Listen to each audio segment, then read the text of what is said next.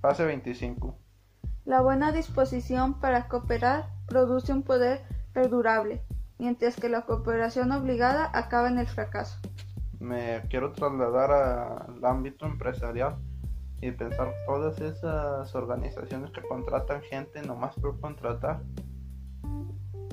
y no está 100% motivada con la misión y la visión de la empresa, terminan siendo mucho menos efectivas o mucho menos exitosas que las personas que, que alinean los intereses de la empresa con el del trabajador y crecen a la par.